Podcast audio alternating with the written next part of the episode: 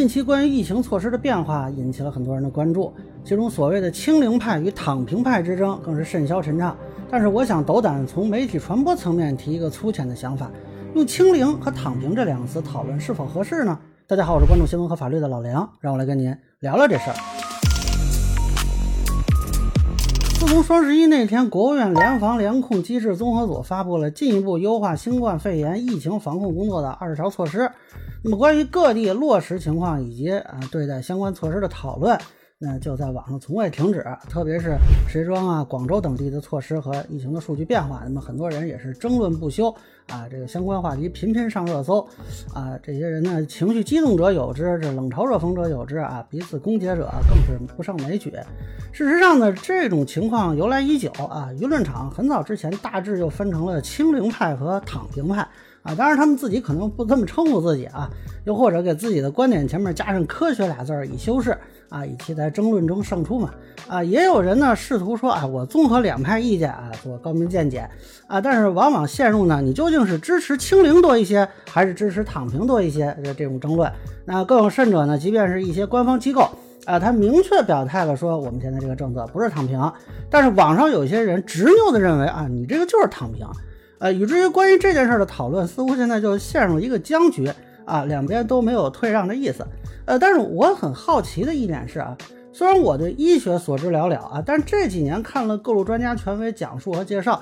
我觉得目前这个用词似乎在传播层面上有点问题，以至于很多人陷入了这种错位的概念之争中不可自拔。而官媒呢，为了接地气，沿用了这组用词，呃，却在一定程度上让问题变得更加扑朔迷离。这从传播层面看，似乎有修正和阐述的必要。那么我抛砖引玉啊，提一些粗浅的想法供大家批判。呃，首先呢，可以考察这组词的由来。那么“清零”的这个说法啊，显然是截取自我国动态清零的总方针里头这个“清零”二字。而由于这个“清零”这词呢，跟很多人消灭病毒的想法比较贴近，那病毒都没了嘛。那么符合很多人对于现实中严格防控措施的印象，特别是相关报道中也经常会提到说啊哪哪的病例清零了啊阳性清零了高风险地区清零了这种说法，因此呢就被很多人接受作为当前防疫政策的一种简称。而躺平之说呢显然并无官方命名啊，即便是跟我们采取了不同防疫措施的地方啊也不会自称躺平的。啊，这更多的是此前互联网上关于躺平这个话题在疫情层面的一个投射，呃，特别是在一些官方媒体的话语体系中啊，似乎这个词跟不负责任、没有担当相关联，于是用于形容一些国家和地区不顾普通百姓生命的做法啊，这个倒也算贴切。但这两个用词呢，在我看来啊，其实并不能准确表达不同防疫思路之间的差别，相反，把对防疫思路的理解呢导向了一个偏激的方向。那么望文生义嘛。呃，似乎清零就是要完全消灭病毒啊，病例一个没有，你就零嘛啊，甚至有的地方呢采取这种封门挂锁、层层加码的措施啊，也不能说跟这种理解是完全没关系。而躺平说呢，就给人一个印象，好像这个事儿就彻底放弃了啊，只要我们不检查、不治疗，就没有相关的病例。然而事情恐怕并非如此。那么根据此前这个国家卫健委疫情应对处置工作领导小组专家组组长梁万年在接受央视主持人白岩松采访时所说，动态清零的核心问题不是说病毒的清零，也不是说一例病例都不能发生。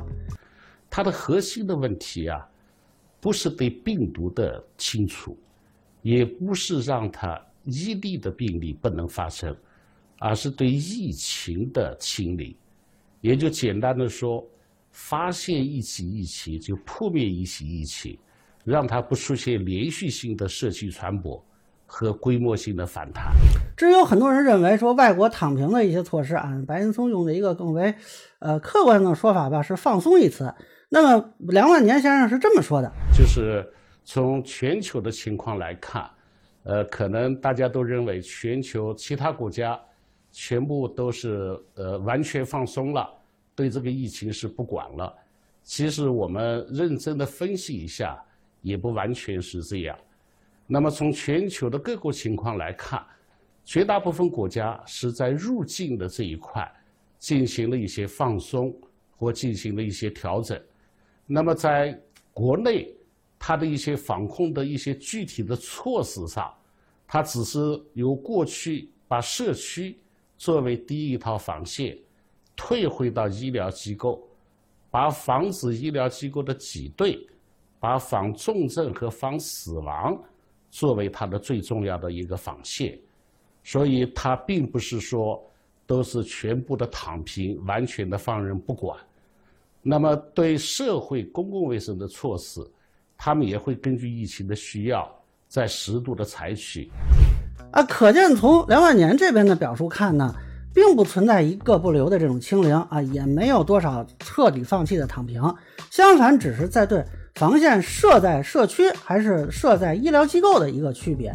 那么，国外的一些防疫措施呢，是把防线退回医院等专业机构，重点放在了集中资源解决重症患者。而我国呢，是把防线设在社区一层，尽量减少感染的总数，以避免医疗资源的挤兑和大量的重症的出现。那在我看来呢，这两种思路其实并不是完全矛盾的，并不是说啊，我选择了其中一种防范措施，那另外一种就必须彻底否定啊。选择将防线设在医院的国家中啊，也有不少提倡什么自我隔离呀、社交距离的措施的啊，那它其实也是在社区层面嘛。而我国选择将防线设在社区的同时，也没有一刻放松过对医疗资源的优化配置。比如，国家卫健委医疗应急司司长日前在接受媒体采访的时候就是这么说的：新冠肺炎疫情和应对病毒的变异不能打无准备之仗，因此呢，要加强啊医疗服务能力的建设和救治资源的准备，啊，这也是我们抗击啊新冠肺炎疫情取得重大战略成果的一个重要保障。因此，我认为呢，相比起用清零跟躺平来描述不同防疫思路，或许换成以社区防范为主的社防派和以医疗机构防范为主的院防派更为合理，啊，也更有利于我们理解目前的这种防疫措施。那么，如果切换到这个思路，其实对于二十条和各地采取的新措施就比较容易看清。事实上，虽然取消了次密接啊中风险的认定。那么一些地方是减少了对核酸检测的要求和限制，但是整体上看，我国的防疫工作它重点仍然在社区层面。对于密接者的隔离观察和对高风险地区的判定措施，并没有彻底取消，应当看作是一次社区防疫思路的升级，而并非放弃社区退到医疗机构的防范。显然仍然是实打实的设防派啊！当然了，同时我们也不是孤立的设防。而是在设防为基础的情况下，也在推进院防的工作。比如二十条中就提出了加强医疗资源建设，加快新冠肺炎治疗相关药物储备。那么理解了这一点呢，你再看国家卫健委新闻发言人、宣传司副司长米峰的说法，你就更能理解了。优化措施是对第九版防控方案的完善，不是放松防控，更不是放开躺平。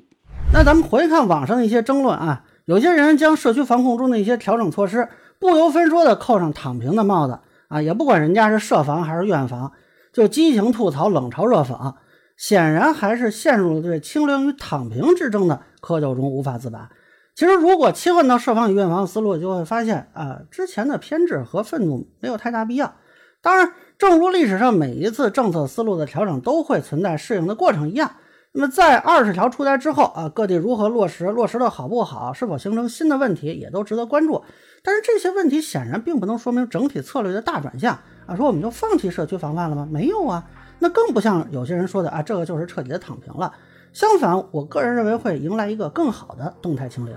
那么这个时候我呢一点不太成熟的看法啊，是不是考虑换一组词来讨论类似的问题呢？也许我这个词比较的傻啊。啊，希望能够听到更多的真知灼见。那么个人浅见呢，难免疏漏，也欢迎不同意见小伙伴在评论区、弹幕里给我留言。如果您觉得我说的还有点意思，您可以登录我的账号老梁不郁闷，我会继续分享更多关于新闻和法律的观点。谢谢大家。